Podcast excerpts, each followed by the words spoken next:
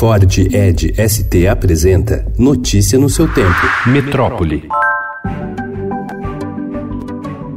Cinco anos após a aprovação do Plano Diretor de São Paulo, a lei que orienta o desenvolvimento da cidade, o número de apartamentos sem vagas de garagem aumentou. Dados do Sindicato da Habitação do Estado de São Paulo indicam que das 37 mil unidades lançadas no ano passado, 15 mil eram sem vaga de garagem, ou seja, 40,9%. Em números absolutos, a maioria se concentra nas zonas leste e sul, mas é no centro, onde a oferta de serviços de transporte público é maior, que as unidades sem vaga superam lançamentos para quem tem veículos.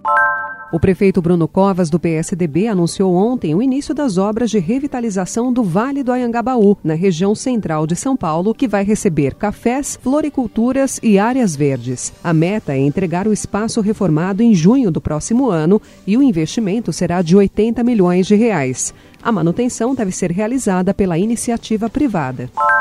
Conhecido por protagonizar um comercial de sucesso e por atuar na novela Chiquititas do SBT, o ator Rafael Henrique Miguel, de 22 anos, e os pais dele foram mortos a tiro no bairro de Pedreira, na zona sul de São Paulo. Eles tentavam conversar com a família da namorada do ator para oficializar o relacionamento. Principal suspeito e dono de uma longa ficha corrida, o sogro Paulo Cupertino Matias, de 48 anos, está foragido.